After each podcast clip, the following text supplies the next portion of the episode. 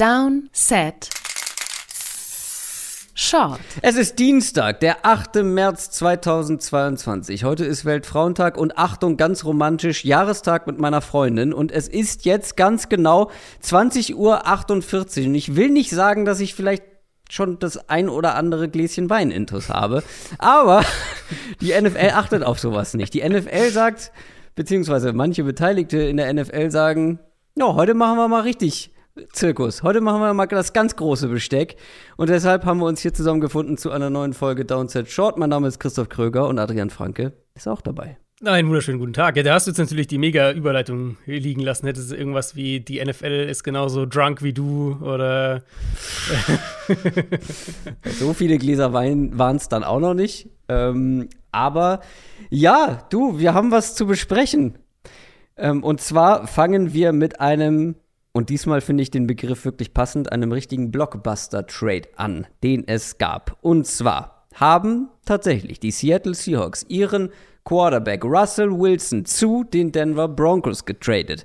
Diese Info ist jetzt schon ein paar Minuten alt. Da hieß es erstmal Multiple First Round Picks und noch ein paar weitere schöne Sachen. Aber jetzt sickert auch so langsam durch, was der genaue Preis ist.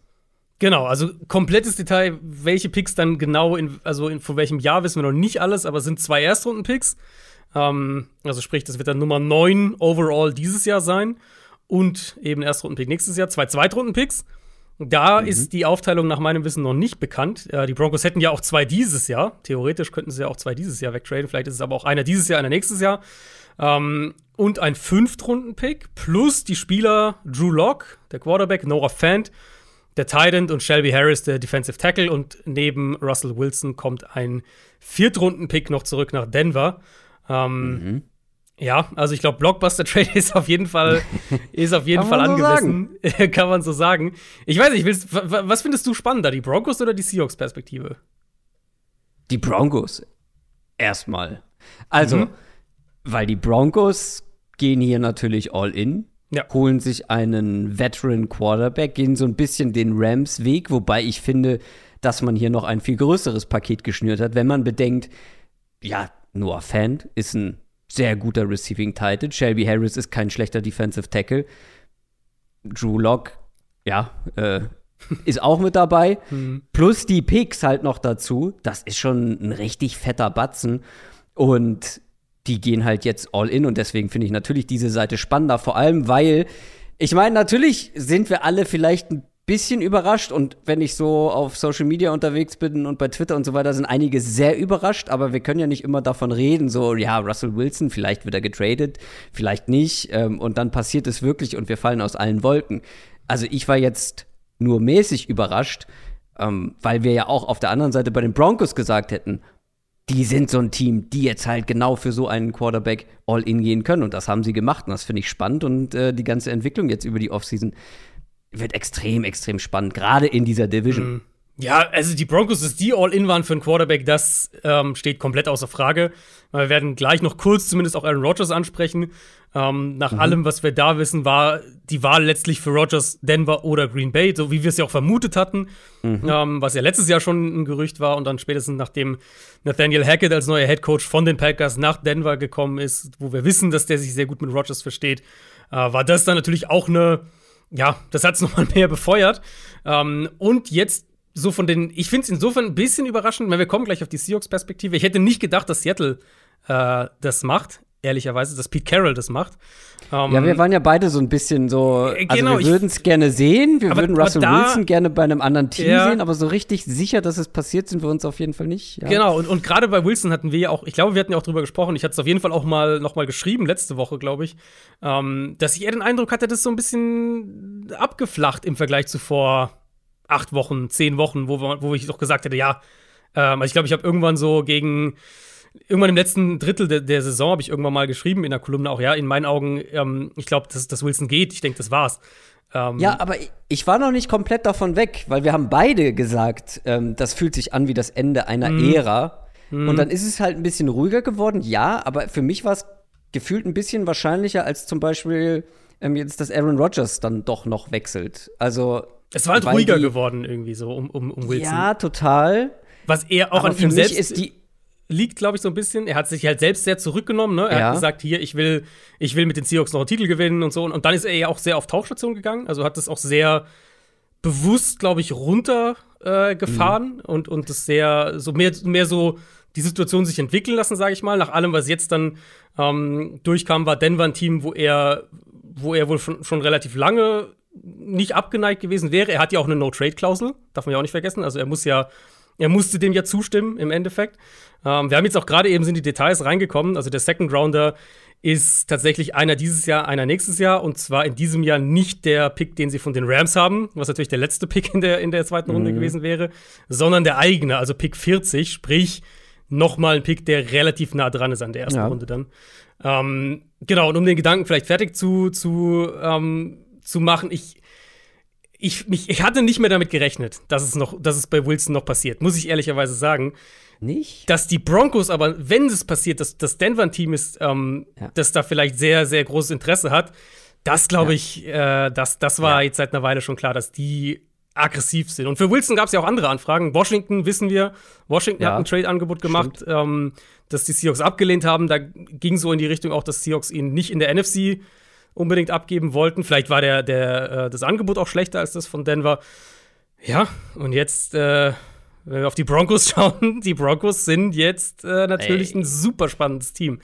Genau deswegen sage ich, ist für mich diese Broncos-Perspektive spannender, weil da haben wir ja immer gesagt, ey, so viel fehlt da nicht. So viel fehlt da nicht. Die mhm. haben die Playmaker, die haben die Defense dazu. Klar, jetzt ist noch mal ein größerer Umbruch, weil ja auch der Head Coach und neuer Coaching-Staff ähm, mit am Start ist. Aber trotzdem, wenn du da jetzt einen Quarterback wie Russell Wilson reinsetzt, ist halt einfach das Ceiling extrem hoch. Und wir können natürlich gleich noch mal über Russell Wilson individuell sprechen ähm, weil das sah natürlich auch individuell jetzt nicht so berauschend aus dieses Jahr bei den Seahawks, aber ich glaube, wir sind uns alle einig, wenn wir sagen, so einen guten Quarterback hatten die Broncos Seit Manning nicht mehr. Ja, seit Manning auf keinen Fall. Ich meine, seit Manning suchen sie ja, äh, ja. suchen sie ja, du weißt gar nicht, wie viele wie viele Starter sie seitdem hatten, ja, zig ja. Osweiler und Case Keenum und so weiter. Also, ne, First Round Picks, Early Second Round Picks, genau, alles dabei. Genau, genau, Paxton Lynch und so weiter. Also, sie haben ja wirklich auch ja. eine Vielzahl an Quarterbacks da ausprobiert. Ähm, Paxton Lynch, ja. ja. Ja, Trevor Simeon, also da war ja wirklich doch, doch einige mit dabei. Ähm, und ich meine, sie hatten ja, wir haben ja letzte Offseason da auch viel drüber gesprochen, auch jetzt in der Phase dann vor dem Draft, nach dem Draft. Ähm, und da bleibe ich auch dabei, dass die Broncos in meinen Augen die vergangene Offseason ziemlich vergeigt haben, was die Quarterback-Position angeht. Ja. Und jetzt hatten sie halt die Chance, diesen Fehler wieder auszubügeln und da waren sie halt offensichtlich sehr hinterher mit dann neuem Regime, klar. Also äh, der GM war der, war der gleiche, logischerweise, aber der ähm, äh, neue Head Coach. Und da waren sie eben wirklich sehr hinterher. Rogers, und wenn, wenn Rogers es nicht wird, und da können sie auch erzählen, was sie wollen, ähm, das wurde ja, glaube ich, direkt auch an, an, äh, an Schäfter so geleakt, so von, ja, das, die, der Wilson-Trade, das war jetzt unabhängig von der Rogers-Entscheidung ähm, glaubt natürlich kein Mensch. Die hatten, denke ich, das war so eine Situation, wie wir sie auch mit Draft Trades immer wieder mal sehen, dass ein Team eben zwei mögliche Deals auf der Kurzwahltaste hat. Mhm. Und wenn mhm. Option A nicht mehr verfügbar ist oder sich die Umstände ändern, wie auch immer, dann, äh, dann ist Op Option B halt ganz schnell eingetütet. Genau, vor allem, so was ich gelesen habe, wird schon seit einer Woche zwischen diesen beiden Teams verhandelt. Das mhm. muss ja schon, das muss ja schon gestanden haben, weil es ist ja kein Zufall, dass diese beiden Meldungen so kurz hintereinander genau. irgendwie genau. Ähm, kamen. Aber lass uns mal, also du hast jetzt schon die Picks angekündigt. Ähm, was ist genau der, der First-Round-Pick? Nummer 9 oder was? Nummer 9, genau. Ja.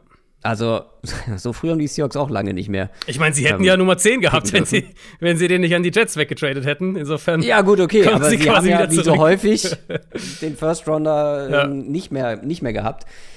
Darauf können sich Seahawks-Fans jetzt freuen. Wir müssen gleich noch über die Seahawks-Perspektive mhm. sprechen. Lass uns aber kurz noch über dieses Paket sprechen, weil ich finde, dass hier die Spieler auch mal nicht ganz uninteressant sind. Oft, oft sind es ja so, hier, das sind interessante Picks und dann gibt es halt noch ein, zwei ja. Spieler irgendwie. Und oft ja auch gar keinen, also dass, dass Spieler überhaupt in solche Trades ja. involviert werden, ist ja Vor in der NFL relativ selten. Ja. Genau, also das ist jetzt so ein Quarterback, wir haben es bei Stafford und Jared Goff zum Beispiel erlebt, aber ich finde, das Gefälle zwischen ähm, Russell Wilson und Drew Locke ist dann doch noch mal ein anderes. und vor allem aber zwei Spieler, die alles andere als uninteressant sind. Ne? Also Noah Fant ist jetzt mhm. wirklich ja auch ein ähm, jahrelanger Playmaker in dieser Offense gewesen und Shelby Harris, wie gesagt, ähm, ja auch ein richtig guter ähm, Defensive Tackle über viele Jahre gewesen. Wie würdest du diese beiden Spieler jetzt so mal im Vakuum betrachten? Also was wäre das für ein mhm. Pickwert für dich zum Beispiel, wenn man das vielleicht so ja ungefähr mhm. so ähm, ja, sagen kann? Also ja, ja gute Frage. Ich glaube ehrlicherweise für Harris würdest du, wenn du den jetzt so direkt für einen Pick traden würdest, würdest du nicht viel kriegen. Ich meine, das ist ein guter Spieler, aber ich glaube auch schon 30 ähm, Defensive Tackle halt. Ja. Da gibt es viele Optionen. Die, die, Frage ging auch, bin ich ganz ehrlich, mehr in Richtung Fan. Ja. Aber Shelby Harris ist trotzdem ein interessanter Spieler und nicht einfach nur so. Ja, ja. Nee, ich glaube für ähm, Fan. Beiware. Ich würde jetzt mal wahrscheinlich, also einen Tag 2 Pick. Ich denke, wir reden von einem Tag 2 Pick. Also, dass dann irgendwie ja, also, späte zweite Runde ist oder oder frühe dritte Runde und irgendwas so in der Ecke, denke ich, ist ungefähr da der, der Value. Ähm, gut, Lock, äh, ich weiß nicht, also ähm, ohne, also ja, da müssen wir gleich zur Seahawks-Perspektive kommen, das verstehe ich nicht so ganz, ja. ehrlich gesagt. Ähm, ich finde den Preis leicht Vorteil Richtung Denver. Ähm, ich, ja, also die Broncos haben jetzt natürlich ah, eine, ja, also Broncos, finde ich, haben, haben einen guten Deal gemacht ich finde nicht, dass es jetzt sowas ist, hier eine Seite wurde total ausgezogen oder so, was ich jetzt auch schon einige Male Nein. gelesen habe. Ähm, nee. Geht ja, ja, doch, doch, doch. Also sehr, sehr, also sehr in die Richtung, dass die Seahawks, Seahawks hier viel zu wenig gekriegt haben. Ähm, ja, das ist doch nicht wenig, also bei aller Liebe. Finde ich auch, ja, finde ich auch. Ich glaube, es sind halt, also ich würde es aus zwei Perspektiven halt sehen. Ähm, es ist halt, wenn du einen Top 10 Quarterback abgibst, ist es immer ein Risiko, um das ganz klar zu sagen. Weil es kann halt gut sein, Und es ist immer ein Verlust. Das genau. kannst du nicht so einfach ersetzen. Genau, Niemals. genau. Ja. Und du kannst halt auf Jahre irrelevant sein als Team. Das haben wir oft genau. genug auch schon gesehen.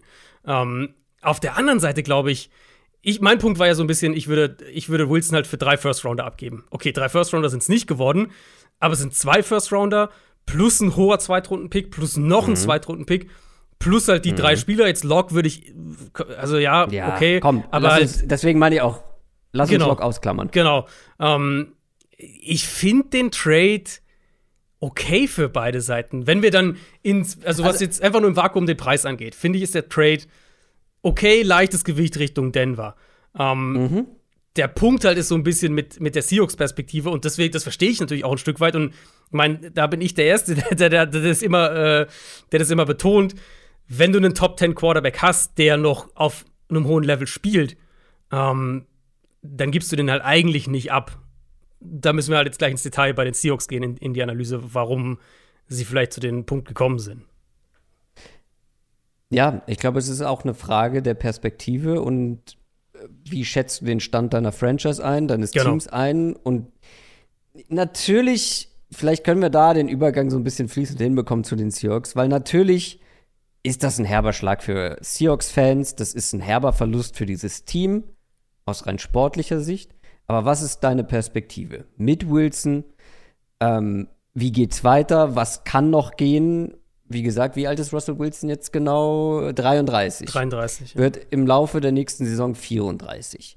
So, wenn wir jetzt mal wirklich realistische ähm, Beispiele anwenden, wie viele Top-Jahre könnte er noch spielen? Und niemand sagt, dass er überhaupt noch auf dem absoluten Top-Level spielen kann. Also wir haben es auch schon bei Quarterbacks erlebt, das kann mhm. ganz, ganz, ganz schnell gehen. Wie lange, also die Frage muss ja sein bei den Seahawks oder gewesen sein, kriegen wir noch innerhalb des, in Anführungszeichen, Titelfenster mit Russell Wilson noch ein Team auf die Beine gestellt, genau. was gut genug ist, damit dieser Quarterback mit diesem Team zusammen um den Titel mitspielen kann, oder nicht? Oder wie, was glaubst du, war der Gedankengang bei den Seahawks? Nee, genau in die Richtung. Ähm, Seattle geht halt ganz bewusst jetzt den Neustart an. Das muss, ja. das ist erstmal der erste Punkt. Ja, ja. Äh, was glaube ich, mit immer dem Sternchen hinten dran, Top 10 Quarterback abzugeben, der noch, der noch auf einem hohen Level spielt, immer so ein bisschen Bauchschmerzen, ganz klar. Ähm, und da verstehe ich auch, wenn du, wenn man dann rigoros ist und sagt, das kann quasi kein guter Deal sein, wenn du einen Top 10 Quarterback abgibst. Ähm, der Kader braucht halt einen Neustart. Wir hatten da, glaube ich, auch mal drüber gesprochen, vor, vielleicht mhm. war das sogar mal, als es um Wilson ging, ähm, wo ich dich, glaube ich, gefragt hatte, so, wie viele Spieler in diesem Seahawks-Kader siehst du, wo du sagst, um die kann man über die nächsten drei, vier Jahre was aufbauen? Und das, das sind halt Handvoll, echt, ne? genau, das sind halt echt ganz, ganz wenige. Nur jetzt gibt es auch schon Gerüchte, dass da, äh, dass, dass Tyler Lockett jetzt auch auf dem Trademark zu haben ist. Äh, Bobby Wagner wird, denke ich, nicht mehr lange in dem Team sein. Mhm. Also dieses Team braucht einen Neustart so. Ja. Und ich weiß halt nicht, was du gerade auch schon angedeutet hast. Ich weiß nicht, ob sie das in den nächsten zwei bis drei Jahren noch geschafft hätten um dann halt noch mal um Wilson herum was aufzubauen, bevor der dann auch eben, äh, sei es Vertrag ausläuft oder dann halt auch wirklich äh, so, so abbaut, dass er nicht mehr auf dem hohen Level ja. spielt. Ähm, und davon rede und ich ja oft. Dann hast du nicht das Paket bekommen, sondern genau. du trotzdem einen neuen äh, Quarterback. Genau, genau. Und davon rede ich ja oft, gerade im Thema Free Agency, Roster Building, so, so, diese Zeit des Jahres, März, April, im Prinzip genau die Zeit des Jahres. Ähm, das Thema Self-Scouting. Und wo ich ja, genau. oft sage, für mich eine der wichtigsten Eigenschaften bei einem GM ist das Self-Scouting, zu wissen, wo steht dein eigenes Team, wo geht die Reise hin, was ist realistisch und welche Weichen müssen wir stellen. Und hier kam sie halt zu dem, zu dem Schluss, dass sie ähm, in diesem Fenster mit diesem aktuellen Kern keinen Titelrun mehr hinlegen. Und ehrlicherweise kann ich den Gedankengang halt ein bisschen und nachvollziehen. Und deswegen sehe ich den Trade wahrscheinlich auch so ein bisschen milder, als es jetzt teilweise ja. andere vielleicht sehen.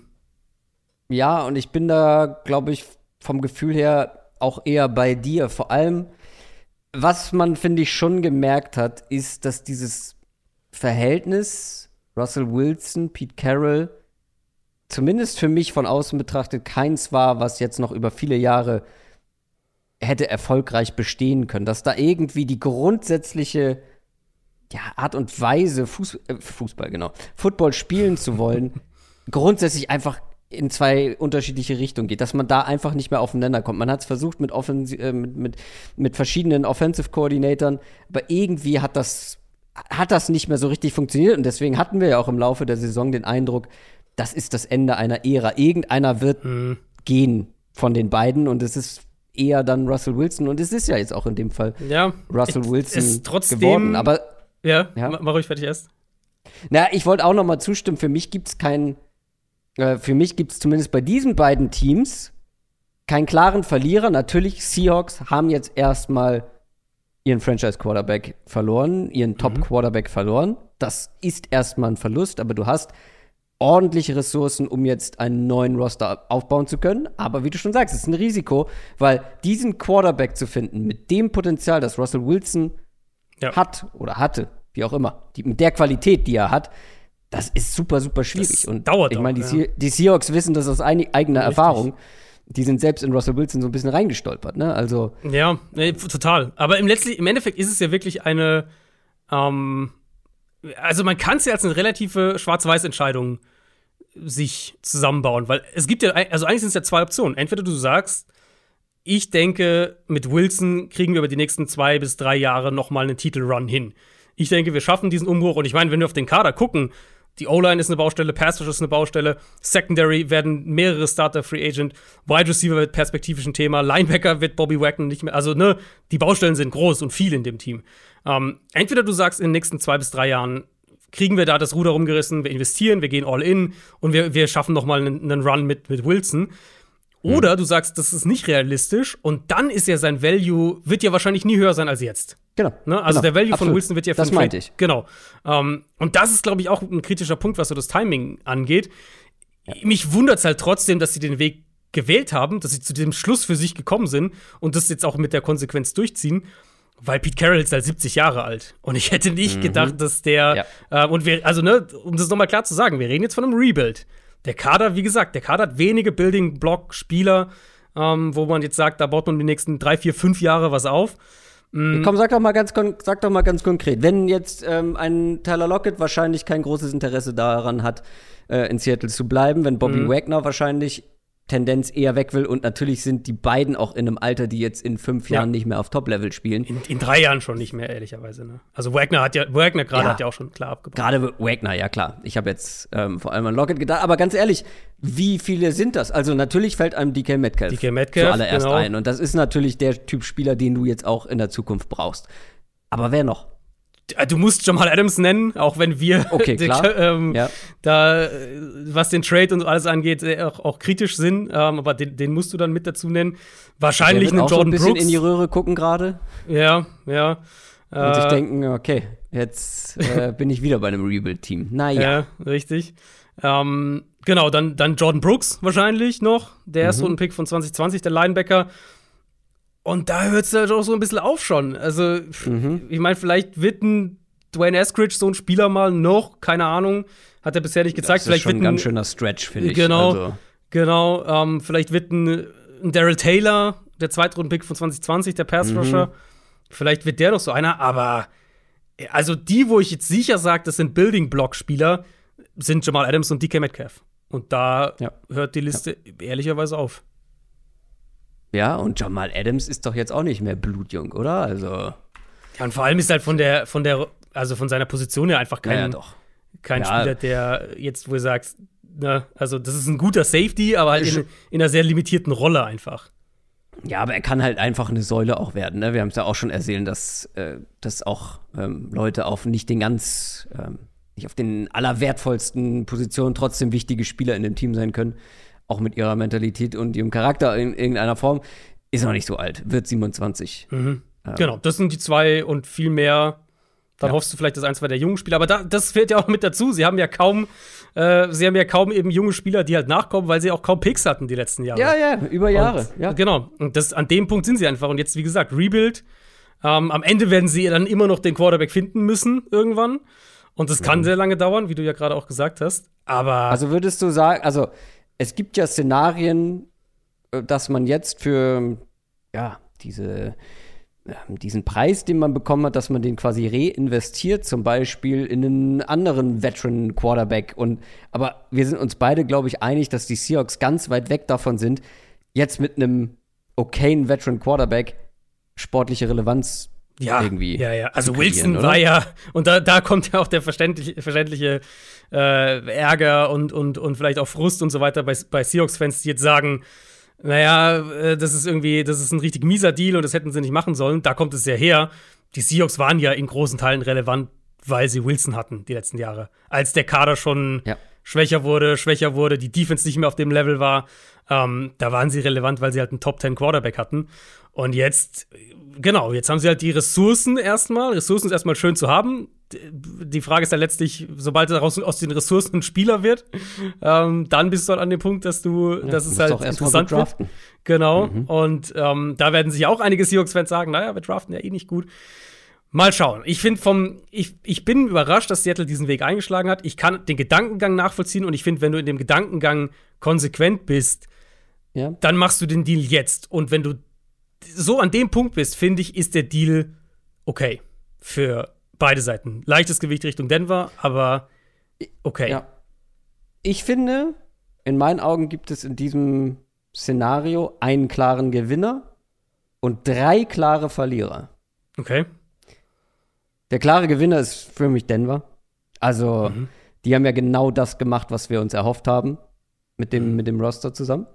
Und ja, der Preis ist teuer, aber da bin ich ja grundsätzlich, ich war es ja auch schon bei Matthew Stafford, der eher den sportlichen Vorteil da dann sieht in so einem, in so einem Trade, als jetzt mhm. die, die langfristige Perspektive. Für mich ist das ein sehr guter und richtiger Move von den Broncos. Für mich der klare Gewinner. Die Seahawks bin ich bei dir. Natürlich tut das weh aus Seahawks Sicht, gar keine Frage, aber ich würde sie jetzt auch nicht als klaren Verlierer bezeichnen. Aber pass auf, drei klare Verlierer. Die Raiders, würde ich vermuten, sind einer die Raiders. Absolut. Die Raiders sind für mich mit der größte Verlierer in diesem ganzen Szenario. Du spielst jetzt einfach in der fucking Division mit Patrick Mahomes, Justin Herbert mhm. und Russell Wilson. Derek Carr, let's go. Zeig mir, dass du der, der Top-Quarterback bist. Das finde ich aber, weil du, wenn du es gerade so auflistest, das, das wäre nämlich noch eine interessante Frage, die ich auch im Kopf hatte. Der wie viel beste Quarterback ist Wilson eigentlich in seiner neuen Division?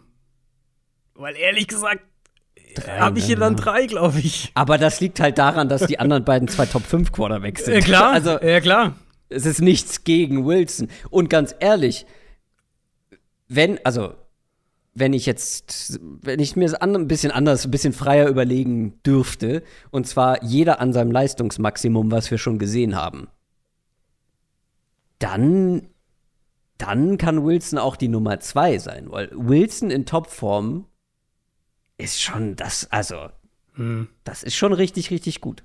Ja, es, Aber wird halt kein, es wird halt kein smoother Weg Richtung Playoffs so. Also, ne, da gibt es andere Divisions. Wenn er zum Beispiel nach Washington AFC, gegangen ja. wäre, wäre der Weg Richtung Playoffs wahrscheinlich deutlich äh, klarer es gewesen. Ist, es ist der nächste Top-Quarterback in der AFC ja, und nicht mehr in der NFC. Genau. Der Weg für Aaron Rodgers, und zu dem kommen wir gleich noch, wird um einiges leichter. Also, Verlierer Nummer eins für mich sind die Raiders. Verlierer Nummer zwei für mich sind die Indianapolis Colts. Mhm. Ganz einfach, weil mhm. ich mir gewünscht habe, dass die dieses aggressive Team sind, die halt eben so einen Move machen für diesen Top-Quarterback. Klar, mhm. ist, jetzt ein, ist jetzt ein sehr persönlicher Verlierer, weil, wie gesagt, ich war der Meinung, das würde diesem Team gut tun und würde sie direkt auf ein, ein sehr hohes Level heben. Haben sie nicht gemacht. Okay. Dritter Verlierer, Kiara Wilson.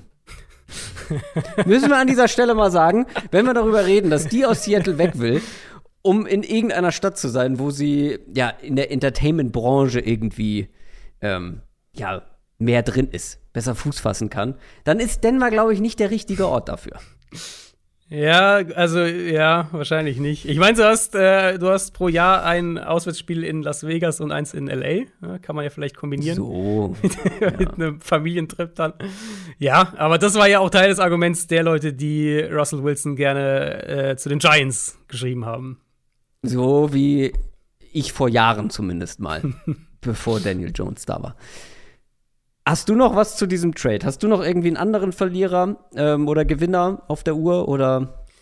Ich finde schon, dass Seahawks-Fans irgendwo Verlierer sind.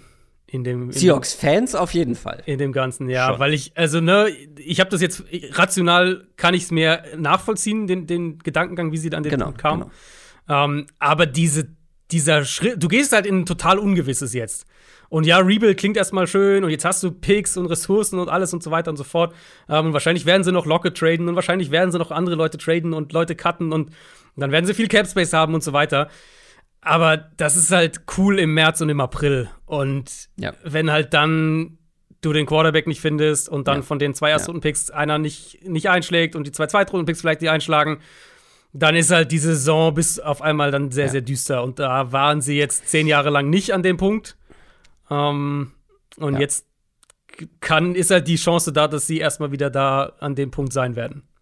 Und du kannst auch nicht davon ausgehen, dass alle Experten sagen, wie bei den Eagles letztes Jahr, okay, das wird ein zähes Übergangsjahr und du am Ende trotzdem eine richtig gute Saison spielst.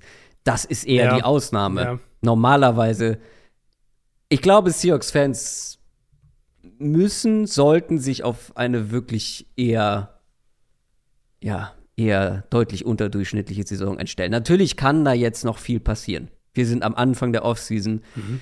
Aber trotzdem, natürlich, du verlierst deinen Franchise-Quarterback der letzten, wie, wie viele Jahre war er jetzt da?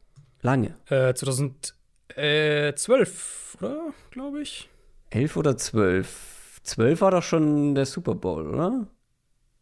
Oder elf sogar schon, ja. Also auf jeden Fall, auf jeden Fall lange sehr, sehr lange und natürlich tut das weh als Fan. Ich ja, glaube, klar. das kann jeder Völlig nachvollziehen. Klar. Lass uns doch jetzt mal zu dem zweiten NFC-Quarterback kommen. Da hatten wir auch schon überlegt, ob wir eine Short-Folge machen. Da haben wir noch gesagt, naja, es ist eine Vertragsverlängerung. Ja, und natürlich, die ist sehr groß und sehr wichtig und ähm, ja, es ist einfach ein wahrscheinlich, also die Zahlen wissen wir noch nicht genau, aber es wird wahrscheinlich ein ziemlich, ziemlich teurer, ziemlich großer Vertrag sein, den Aaron Rodgers von den Green Bay Packers bekommen hat. Allerdings haben wir auch gesagt, okay, es ist halt, wie gesagt, nur eine Vertragsverlängerung. Das können wir auch vielleicht morgen machen, mal gucken, was noch passiert. Vielleicht dreht sich ja dieses Quarterback-Karussell. Hat, hat es letztendlich. Ähm, aber ja, Aaron Rodgers bleibt bei den Green Bay Packers und wird, auch wenn wir die genauen Zahlen noch nicht kennen, sehr, sehr viel Geld verdienen. Ja, davon können wir ausgehen. Es gingen ja direkt Zahlen rum, die auch von Rappaport kamen, also nicht von mhm, irgendwem. Mhm. Äh, die waren eben vier Jahre 200 Millionen. 153 garantiert, also sprich, er wäre dann der erste Spieler, der 50 Millionen im Jahr oder bis zu 50 Millionen im Jahr verdient und er wäre auch äh, es, es, wäre, es wäre dann ein sehr langer Deal und ein Deal, wo die Packers wirklich nochmal krass all in gehen, finanziell.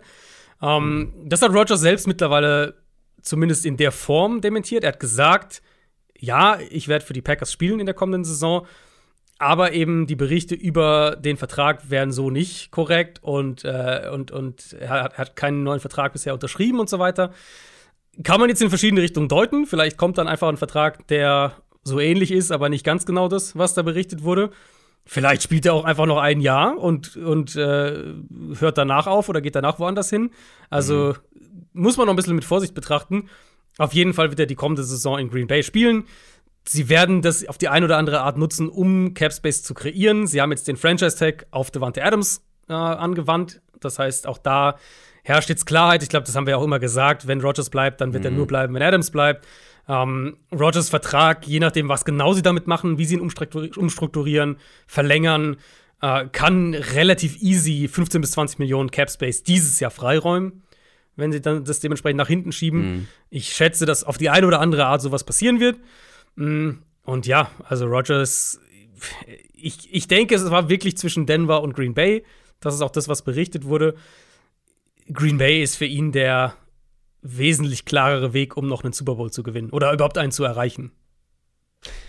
Ja, ich glaube, die Perspektive ist etwas klarer mit, mit den Packers. Bei den Broncos, ja. ja, auch spannend, auch ein Team mit viel Talent, aber einem neuen Coaching-Staff und natürlich weißt du einfach, was du an den Packers, was du an Matt LaFleur hast. Und ja, also es ist wirklich, ich weiß, das ist dann auch ein großer Aufschrei, aber ich finde Vertragsverlängerung immer so, klar, es ist jetzt Aaron Rodgers und das ist wichtig äh, für die für die folgende Offseason und für alles das, ja, was jetzt kommt, ja. aber trotzdem ist es letztendlich ein Spieler, der bei seinem Team bleibt. Es, es war halt, ich habe es witzigerweise ja gerade heute, beziehungsweise ich habe es gestern geschrieben, aber heute äh, kam der Text bei Spox Online, dass dieses Quarterback-Karussell halt einen braucht, der das anschubst. So. Und genau, Rogers war ja. halt dieser erste Dominostein.